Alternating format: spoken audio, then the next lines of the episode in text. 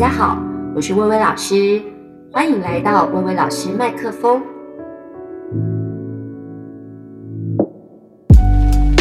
大家好，欢迎来到薇薇老师麦克风。这个前阵子天气呢就慢慢变凉了，就没有想到 正要录这一集的这两天，突然又变得非常温暖。可是呢，其实前阵子开始这个入秋的时候啊，哎呀，天气变得有点凉，然后开始觉得啊，好像要把棉被啊厚的要拿出来，要把一些这个秋冬的衣服拿出来替换。然后就有一种感觉，觉得好想去泡汤哦，就是呢去泡温泉。所以呢，今天呢，就是很想跟大家来分享一下，老师呢真的算是还蛮常在泡温泉，跟蛮热爱泡温泉的人。今天跟大家分享呢我的一些这个有趣的经验，跟一些泡汤的小知识。那首先呢，跟大家分享的第一件事情叫做最倒霉的一次泡汤。讲到泡汤呢，当然台湾就是一个诶上帝的赐予哦，我们自己有很多很厉害的温泉。那但是呢，我们就是又很喜欢舍近求远，跑到日本去玩。台湾人真的好喜欢去日本哦，这样子。那呢，有一次啊，我就是去日本箱根这个地方，相信很多人应该也知道，就是箱根的温泉非常的有名。那呢，就找了一家呃，号称是全日本数一数二难订的旅馆，叫做香根银游。吟游是吟游诗人的吟游，很浪漫吧？吟就吟诗的吟，然后游览的游，这样子叫箱根吟游。那非常难订，因为整间饭店只有二十个房间，而且呢，它不是每一个房间都有以下这样的设施。什么设施嘞？就是它会有一个呃露天的泡汤池，然后还有一个室内的泡汤池。所以呢，你就可以感受到整个那个户外的，又具有自己的隐私，但是呢，又非常有这种的，就是觉得沐浴在日光下的美好的感受。那当时候呢，我们去的时候是冬天哦，我真的是，我是一个很怕冷、很怕冷的人，所以其实大部分天气变冷的时候，我都很想往就是暖的地方去。可是那一年大概是。其他地方订不到机票吧 之类的，就不知为何就想说，那就去呃日本玩，就呢就选了这个可以泡汤的泡汤最有名的箱根这个地方，那就好不容易订到这个房间呢、太梦幻了。但是那衣服一脱，我的妈呀，很冷，它是那个差不多快要到零度，然后到还不到有下雪的地步，可是真的冷的不得了，就是那个衣服脱掉的瞬间，你就觉得整个鸡皮疙瘩。都起来，太冷了，太冷了，那就觉得太好了。现在正有呢一个这个裸汤，而且是自己个人呢在房间里头裸汤，就好开心哦，就准备要冲下去，但那个脚趾头才刚下去而已，就啊大尖叫，因为大概就是四十二度吧。在温泉的定义当中，哈，超过四十二度就是超高温温泉，所以通常温泉都不会超过四十二度，四十二度就已经是温泉的顶了。然后就是你知道这太烫了，可是你知道上面又好冷，然后就哇，真的不知道该怎么办才好，就很想赶快下去，因为太冷了，可是下去又好烫，又好想赶快上来，就在这一上一下之间，大概就。摸摸摸，大概就弄了，可能不知道有没有半个小时，然后好不容易终于到适应温度，可以整个坐下去的时候呢，突然有一个很奇怪的警报，真的是那种我们听到那种类似防空防火的那种警报声音响起，然后就开始就讲了一串日文，那我们是完全听不懂日文，而且它很妙，它也没有任何英文的讲解，然后就那个。语速很快，就觉得是一个紧急的事件，想说发生什么事情了，就赶快呢打电话去问柜台。那呃，大家也知道，就是对于不懂日文的台湾人过去的时候，跟他们讲英文，有时候还是会有一些沟通上的困难。毕竟呢，这个日本人讲英文的腔调真的蛮特别的，真是听不懂。然后就就一直问他们说是不是失火啦，然后他们就讲了一串，而且因为他们讲话的习惯都不会直接告诉你说是或不是。他们就是一定要有很多 很多的修饰，所以最后呢，大概那个东西已经响了大概三五分钟，我们才确认说，哦，对，是失火了。哇塞，现在是要怎么办？那那是要赶快衣服要穿，然后东西要拿，要拿些什么？我们是旅客，最重要的包包，然后行李箱，那行李箱要不要拿？然后就是很可怕，很可怕。最后呢，就想说好，那就是护照跟钱，然后至少要穿衣服吧，衣服因为真的好冷哦，穿浴袍又不够怎么办？然后还是想一个就是最快速能够出去的方法。可是出去又经过大概五分钟，所以还好不是很严重的火灾，不然我早就烧死在里头了。就是这经验真的是我觉得很难忘，你就觉得说。怎么会有这么戏剧化？又来到我们那个 drama 的这个 这个单元的感觉，就是你知道，好不容易上面这么冷，然后下去应该要很暖的，没有。然后呢，哎，要上去还是要下去，搞了老半天，然后最后失火，然后失火冲出去。但是后来当然是没有很严重，虽然防火车还是来，消防车还是来了这样子。可是我就一直在想，哎，不知道大家有没有想过这个问题？当你在泡温泉的时候，如果遇到失火的情况，然后你又是个旅客，请问你最应该要先穿衣服，还是要 先拿先拿钱跟护照？因为行李是势必就没办法收好带出去了，就是。穿衣服这件事情到底 重不重要，还是命比较重要？是外面又很冷呢、欸，真的太好笑了。所以呢，哇，没想到今天一开始就跟大家先来一个重量级的最倒霉的一次泡汤，不知道会不会浇熄大家想泡汤的那个想望这样子。然后再来呢，还想跟大家分享一个也很有趣的经验，是最虚荣的一次泡汤。我曾经呢去过这个日本的神户。那神户大家可能印象中是牛排哦，但是呢，事实上它有一个很厉害的日本三大骨汤。就是呢，年代历史非常久远的有马温泉里头呢，很好玩，有分呢不同颜色跟不同的功效的一个这个温泉，他们呢把它叫做金汤，还有银汤，就是金银铜铁锡的金跟银这样子。那它呢不见得一定要是呃像我们一样要去到人家什么大众池啊，还是比如说一定要去住什么温泉旅馆，它就是有那种户外的泡脚池。然后呢，就是很好玩，就是一个像水沟一样的地方。然后大家就真的就是把鞋子啊，然后就是鞋子脱掉，然后裤管卷一卷，就直接下去这样子。然后我当时候呢，跟我的朋友因为用中文在讲话，然后就引起了隔壁一个中年大叔，日本日本男人的高度兴趣，因为他会一点点中文，真的是非常的一点点，然后就。很开心的跟我们攀谈，就说啊，他年轻的时候啊，有住过台湾啊，这样子，所以听到这个台湾式的中文，他们分得出来哦，就他呃听得出来，就是不是中国大陆那边，然后台湾式的中文，他们就觉得很有趣这样子，然后就用他很极力的用他的学过中文，然后就是挤出很多句子，然后他就很好笑，就拿出他的手机来，然后开始翻呢那个什么台湾十大美女的名单，然后就指着林志玲问我说。志玲的秀，我好开心哦！我整个人简直要从那个那个金汤银汤里面飞起来了。我就说不是，我不是林志玲。然后呢，又看到第二名，哎，我才知道原来在国外的那个网站排行上面，第二名是杨丞琳。哎，然后呢，他就说是这个吗？我说不是，不是。然后就从一到十名就这样给我撸了一遍。然后我就一直跟他讲说不是，不是。他就说很像啊，明明就很像啊。然后你知道很好笑，就拿着那个手机。就对面呢，有一对日本的年轻人的情侣，然后就用日本话跟他们交谈，然后就是用他们的言情啊、眼神、表情这样子，可以大概理解他们的意思。他就是拿着那个去跟他们献宝，说他是一个台湾的明星，我就可以跟他说不是，然后他就觉得我是因为谦虚，然后不愿意跟他们讲实话。然后你知道日本人就很可爱，就会发出那种哦，so this name，两个人就是非常开心的看着我，然后说可以帮我拍照吗？然后我就想说哈。因为你知道，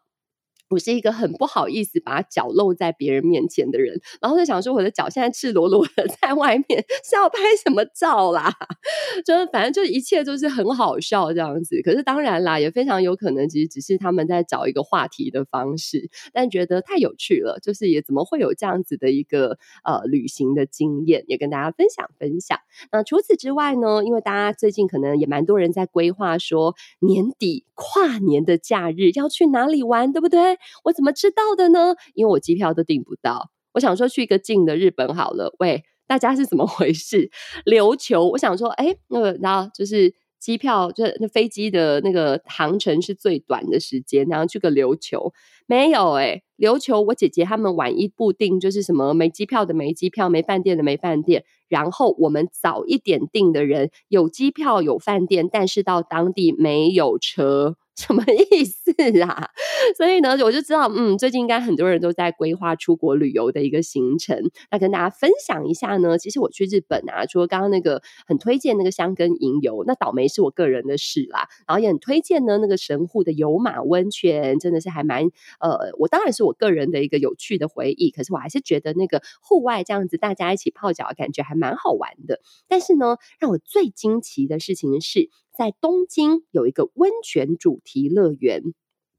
当时候就觉得去日本怎么可以不泡温泉嘛，对不对？可是去东京到底要去哪里泡温泉呢？然后上网搜寻就发现这个也太好玩了吧！整个你知道要什么泉有什么泉，然后要有什么玩的有什么玩的，它叫做东京的大江户温泉物语。大江户就是大家知道的那个日本的那个地名大江户，大江户温泉物语。那它位于位于呢这个东京比较这个近郊的一个地方，没有这么的市中心，然后搭车稍微要花一点时间。可是到了之后，我的老天爷啊，它简直就是另外一个小天地，你知道吗？就是它进去之后呢，每个人都会有一个小柜子，然后发给你一个这个日本的合适的浴衣哦，然后就哇，真的是很日本味耶。然后进到里面去，真心傻眼。整条街吃喝玩乐，然后是一个不夜城的一个概念，然后就是温泉街，然后里面各式小吃，然后各式童玩，然后呢，你想要什么抓娃娃的啊，然后你想要在外面什么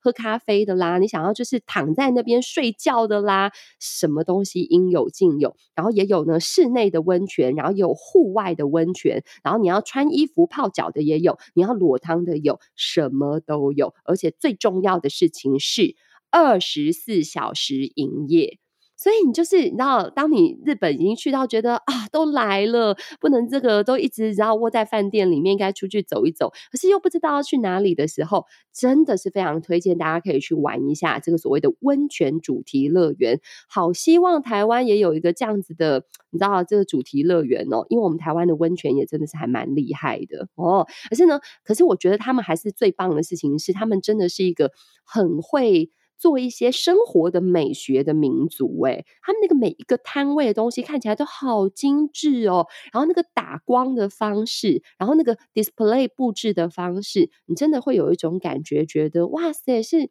你知道这种庆典，一年就是每一天去三百六十五天去，都会有一种我进到日本的一种庆典里了，然后就会为你带来那种旅游的欢乐感。所以呢，这个是跟大家分享呢，我觉得在日本呢最惊奇的一次惊喜的一个泡汤的一个旅程。那除此之外，大家可能都想到就是日本的泡汤啊，台湾的泡汤啊。那今天也想跟大家另外再分享一个我去泡汤的经验当中很特别的，是在欧洲泡温泉。哎，不对，我用错动词了，在欧洲喝温泉，不是泡哦，他们不是拿温泉来泡澡的，他们是拿来喝的。这个地名很难哈，是呢，捷克这个地方有一个温泉小镇，叫做卡罗维瓦利。但是其实你只要搜寻，就是捷克的温泉小镇就可以找得到了。那因为呢，我每次就是上次有跟大家分享，我大概比如说八九天的假期，就会找一个城市呢稍微待久一点。那那次呢，就大家都讲说，呃，这个布拉格有没有？总是在讲那个蔡依林唱什么布拉格广场，然后我就对布拉格充满了想象，所以就排了一个旅程，在捷克的布拉格这个城市待了七八天以上。那真的是。嗯，没得玩这么久，所以我还好有排一些，就是从捷克出发，然后去其他就是其他周围地区的一个行程。那其中呢，就排到这个卡罗维瓦利的温泉小镇。非常好玩的事情是，它没有泡温泉，他没有在洗温泉这件事，而且他呢很好笑的事情是呢，他有不同温度的温泉让你喝。没有喝过温泉，对不对？只有吃过那个什么温泉空心菜，对不对？这个地方呢，还卖一个我好喜欢的东西哦，就是他们特制的温泉杯。那个温泉杯每一个都做的花色好美，然后你可以找到各种不同的风格的。那我就选了一个呢，有一点点像那个珐琅的瓷器。那那个温泉杯特殊在什么地方？就是它有一个类似吸管的装置。所以你可以呢，就是不用倾斜你的头，不用仰头，你就可以直接呢拿着这个杯子，然后走在路上，一边走一边喝，有点像我们手摇饮的精致版。可是里面呢，完全放的不是什么不健康的甜甜食这样子，它呢可以去自己去找一个你想要的温度的温泉去装来喝。那就很好奇啦，温泉到底是什么味道，对不对？跟大家分享，超难喝的，超难喝的，哎，就是我不知道为什么，我觉得有一种汗水的 味道，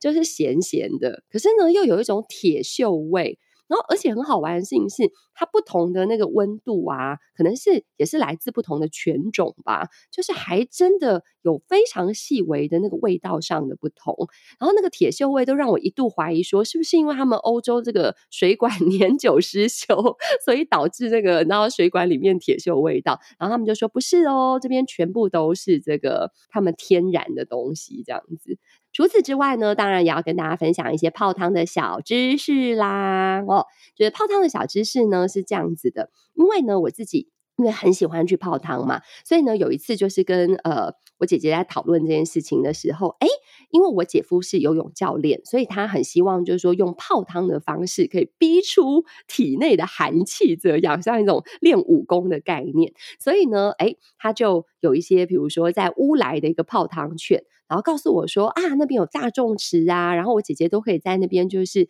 呃，比如说泡一泡汤，起来吃吃自己带的水果，然后什么再去做做什么岩盘浴，什么什么这样就可以弄个三四个小时这样子。然后我就觉得很好奇，就跟着去。然后去了之后发现，真的要给大家一个很有趣的分享是，那边呢、有一大群，你知道，就是固定在泡汤的中老年人。然后他们呢，早上有一个班次，下午有一个班次，然后晚上有一个班次，就很好玩，对不对？那他们就是不同的班次，就会像是结识了不同的朋友。然后我们去泡汤的时候，就被那些阿姨嫌，被他们嫌弃。他们说我们不懂真正泡汤的方法，为什么呢？因为我们实在是太随性了，就是哦，觉得好热哦，好累哦，然后就起来，然后起来之后呢，就是就去坐一坐。然后做一做之后，就是每一个池子就不同温度这样乱泡这样子。他们说不可以这样哦哦，所以今天啊，这也要跟大家分享一下呢，阿姨们给的尝试，以及我真正看到一些呢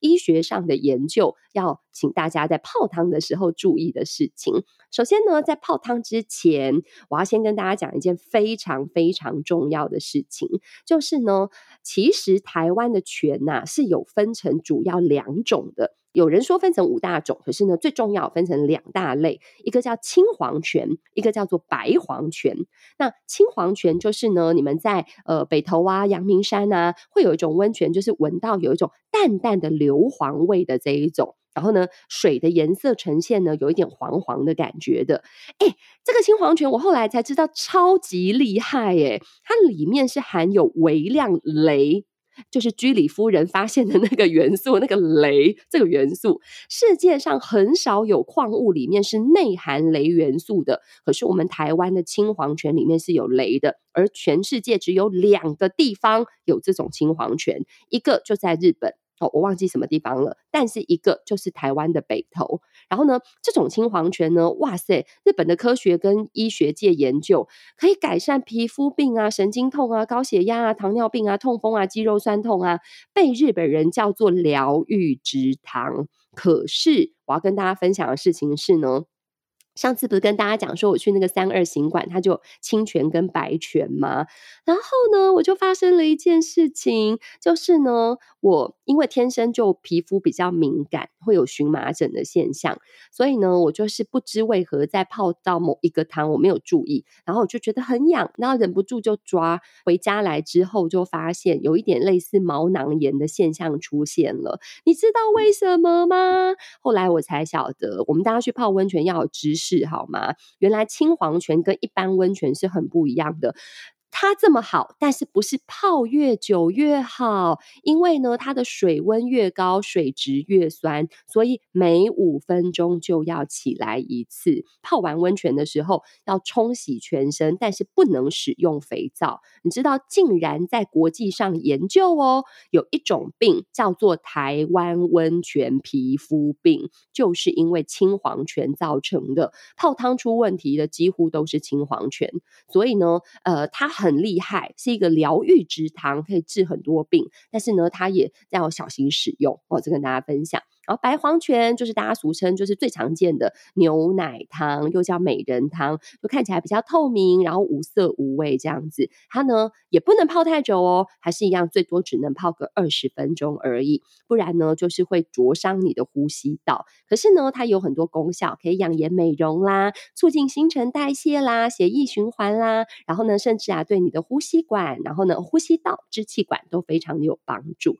所以呢，哎，你看这个泡汤之前。先分清楚。到底你今天泡的是清泉还是白泉呢？然后呢，洗澡之后再泡汤，这个是全世界泡汤的一个基本礼仪。可是，请不要使劲的搓洗，不要想说呢，把那个什么角质去干净。No No No，你这样子的话，其实呢会因为他们的这个泉水多少都呢酸碱值跟一般的水是不太一样的，会让你的皮肤受伤哦。所以泡汤前先小小的研究研究哦，然后再来泡汤的时候呢，最好哦以一。般来讲的话，最好十五分钟就要休息一次了。而且呢，那种有高血压啊、什么孕妇啊、老人家，大家都要非常小心哦。我要分享一个很可怕的经验是，我在泡汤的过程当中，就是有一次是住一个温泉旅馆，台湾的。然后泡汤的过程当中，就想说呢，哎，它的玻璃是透明的，哎，可以看到电视，不知道电视可不可以转，就很好奇，就想说啊，去那个转一下电视好了。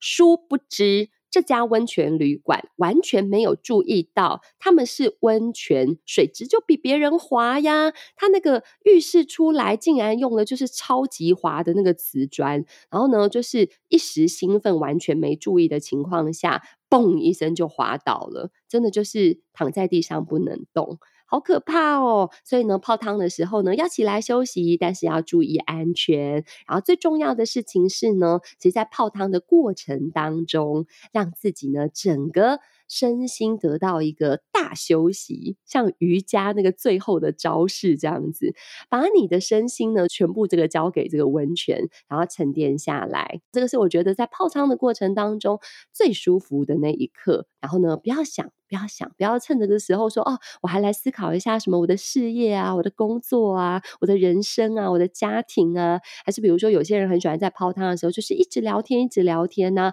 No，就是让你呢在泡汤的过程当中，把你的生活步调慢下来，把你的思绪呢好好的沉淀下来，享受那短短的十到十五分钟的一个片刻。你的身心灵不是只有身体得到疗愈，你的心灵也会得到呢非常安适的。一个呢，受到依归的感觉，然后再来呢，在泡完温泉之后呢，有人是认为说要把什么那成分留在皮肤上比较好，但是大部分都认为其实还是要至少冲一次冷水，然后呢，就是尽量不要用肥皂洗过，然后也不要用力冲，然后呢，这个就是泡完之后呢，然后记得要多补充水分，这个就是人家特别形容就是很好的一个泡汤方式，这个。以上我讲的是有医学研究的。那我在温泉那里大众池遇到呢，阿姨们是怎么跟我说的呢？她说：“你们这样子泡汤的方式都错了。哦，他们认为应该是要呢，先从温度没有这么高的泡起，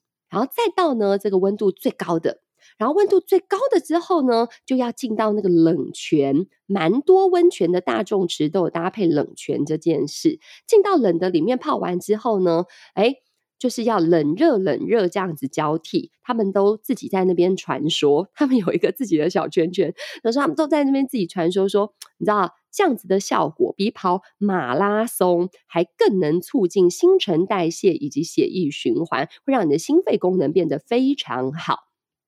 听起来蛮有道理的，对不对？而且他们说最后离开的时候，一定要在最热的再泡一次，这样子。可是啊，后来我就是看了很多的医学报道跟医生的建议，其实这个方式啊，除非你的年纪很轻，否则不要轻易尝试，因为太热跟太冷这样子的一个互换，其实是很容易让你的心脏没有办法负荷这样子的一个呃快速的温度的一个转变的。所以也在这里呢，跟大家分享一下，如果你在大众值有遇到一群跟你说他们的泡汤哲学阿姨的话，嗯。参考参考就好，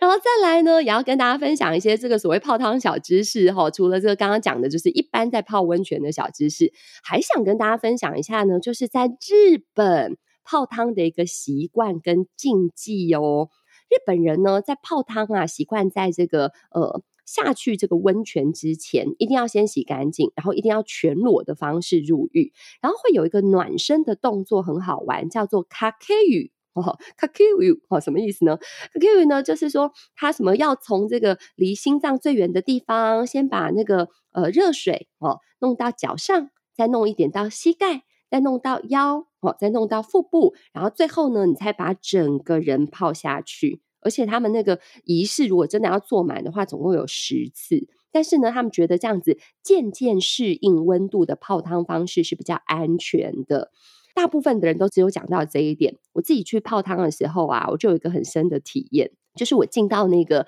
温泉之后，然后就觉得还是很烫啊，这身体还在适应嘛，对不对？所以呢，就把水泼到呢这个手臂上面来。哎，这样不行哎。就是他们以为我是在搓澡，但其实不是，我只是把水就是就是你知道淋一些。拨一些到那个肩膀啊，到这个呃这个手臂来，他们觉得这样子是很没有礼貌的行为，然后一直跟我呢就是比叉叉，拉美拉美不可以哦，不可以这样子。然后想说啊是这样子哦，哦好哦哦，所以对他们来讲，就是你进到那个池子里面之后，你就尽量不要有太大的手部动作，他们会觉得这样子就是可能是不卫生的。然后再来，他们因为就是一定要全裸进到浴池里啊，所以。绝对不会把毛巾倒带带到温泉里的，所以你不要因为觉得很害羞啊，哇，这么多人这样子，然后就怎么裹一条毛巾进去，他们觉得这样子会弄脏那个温泉的水。那毛巾到底是放在哪里的呢？他们大毛巾当然就是起来的时候包身体嘛，小毛巾是可以放在头顶上，或者呢，你可以放在你的浴池边，或者附近一定会提供架子给你摆放。那我跟我的朋友去的时候，还发现一件非常严重的事情是，日本人的泡温泉是不太允许有刺青的人进到大众池的。所以，如果你有刺青的情况下，可能要用一些方式，比如说可能是贴胶布啊，或什么把它遮起来。那当时候，因为我们还不是这么了解日本的习俗，那我朋友就有刺青啊，就呢就大剌剌的这个给给人家整个做下去，你知道太夸张了，你知道那一整个池子，假设比如说有五坪这么大好了，就是很很大的一个大众池，那本来那个人呐、啊，就是。诶，非常平均的分布在那个池子。可是当我那个有刺青的朋友，而且他刺青还刺在手臂上面，那个一下去的那一瞬间，日本人也还算很有礼貌。这不是很算，他们本来就很有礼貌，可是他们就默默的。整个池子就呈现像跷跷板的两端，就是一端只有我跟我朋友，另外一端就是二三十个人就全部 聚集在那里。他们就觉得要远离刺青的人，因为对他们来讲，就刺青就是有一种黑社会的联想这样子。所以呢，如果有刺青的朋友，你要去日本泡汤，尤其是大众池的时候，请特别呢，就是我们入境随俗嘛，就知道呢人家的一个这个呃习惯习性是怎样的。再来呢，也想要跟大家分享我自己在台湾最常去的泡汤的地方是什么啦。那之前有在另外一集，就是在谈这个休假的那一集。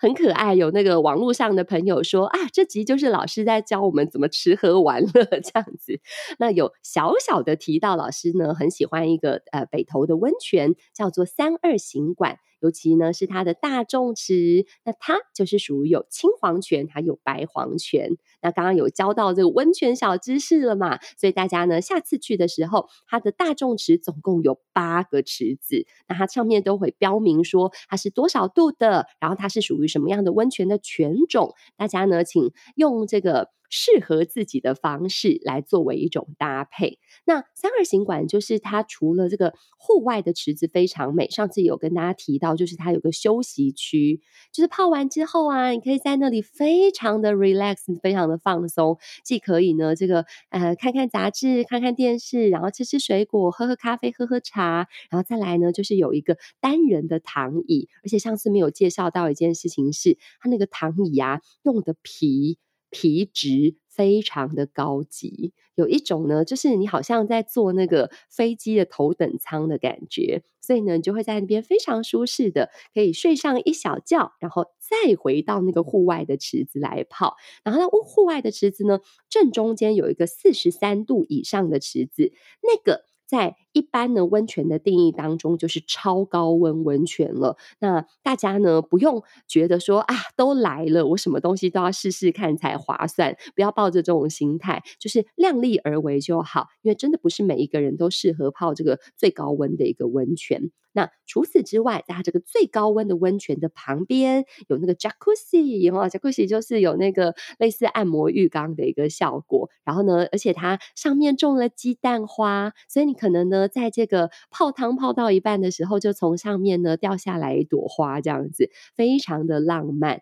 整个三二行馆呢，它是以四个元素构成的，就是泉，温泉的泉，还有木。整个呢，你看得到的地方几乎都是木质打造的，然后有树，他们的树种的很漂亮，而且最近大家去的话，正是桂花盛开的好时节，带有淡淡的香气。然后最后呢，还有石，石头的石，整个旅馆是由木质跟石材整个呢去搭建而成。坦白讲，我真的也还蛮想去泡泡它的汤屋，它汤屋我到现在还没有体验过，只有五间。然后五间里面呢，有日式的，有欧式的，每一间呢里面的备品啊都非常非常的高级，所以呢，这个是老师呢常常去，但是呢，接下来有自己的梦想清单，也想要在三二行馆这个汤屋，但是哦，这个价值 所费不貲啊，这个价钱非常的昂贵啦哦，所以呢，这个有机会呢，希望如果有朋友有去过，也可以跟我分享。然后再来第二个，则是北投的丽禧酒店啦。丽禧酒店呢，我也有做过住宿，也有那个洗过他们就两小时的汤屋。两小时的汤屋当中，有一个特别特别有名、网红很爱拍照的房间，名字很浪漫，叫柚香。柚子的柚，然后香味的香。柚香呢，这一间几乎如果你不事先订的话，都是没办法能够预定得到的。它就是呢，这个呃。半露天的，不是半露天，它其实应该叫做是透光的这个呃浴池。然后呢，在浴池的旁边有一个巴厘岛式的超级大的那种床，然后那个床是那种旁边是竹。竹跟藤去编织而成的，就是有一种啊、好像在巴厘岛度假哦。然后他会给你一整套的茶具啊、茶点啊等等等，就是有一种呢，哇，这是一个浪漫的泡汤下午茶的感觉。那可是呢，当然，因为它就是里面设计的，我觉得有点过于空旷，不知道这么大一间房间就是可以拿来干嘛这样子。所以呢，我比较喜欢丽禧酒店的，其实是它的大众池。它大众池呢是半露天，所以有自然的风可以吹进来，然后而且呢，它也是一样有很多有趣的设施，就是也可以有那个呃水蒸气的蒸汽室，然后有呢那个就是烤箱比较干一点的那种哦，然后再来呢，最好玩的事情是它在泡汤的旁边准备了一大片类似岩盘浴的石床。然后有呢，石头做的五个小枕头，很硬的那一种，而且你可以呢，就是铺个毛巾就在上面睡觉。但是最棒的地方是，它下面在发热。所以呢，你就会有一种好暖哦，好像呢就是睡在你知道可以练功的人家那种小龙女是寒冰床，你可以就睡睡在那个岩盘床上面，然后是地热床，就觉得好开心哦，整个人心都是暖暖的。然后最好玩的事情是啊，它有提供很多的呃食物啊、饮料啊等等等，有那个牛奶。你知道吗？那个泡完汤，然后喝到那个冰牛奶的感觉，真的就是有一种好幸福哦的 feel。然后最好笑的事情是，有一个我很喜欢吃的饼干，竟然在这里出现了，是我小时候的最爱的零食，叫做一枚巧克力杏仁酥，免费提供哦，爱吃多少有多少哦。所以跟大家分享呢，这个丽禧酒店。那除此之外，如果说呢，稍微离开台北一点，然后真的会住宿的话呢，我就会到宜兰的礁溪老爷啦。礁溪老爷的呢，这个呃池子也是属于比较美人汤系列，然后无色无味。可是呢，很厉害的地方是，我不知道大家有没有注意过，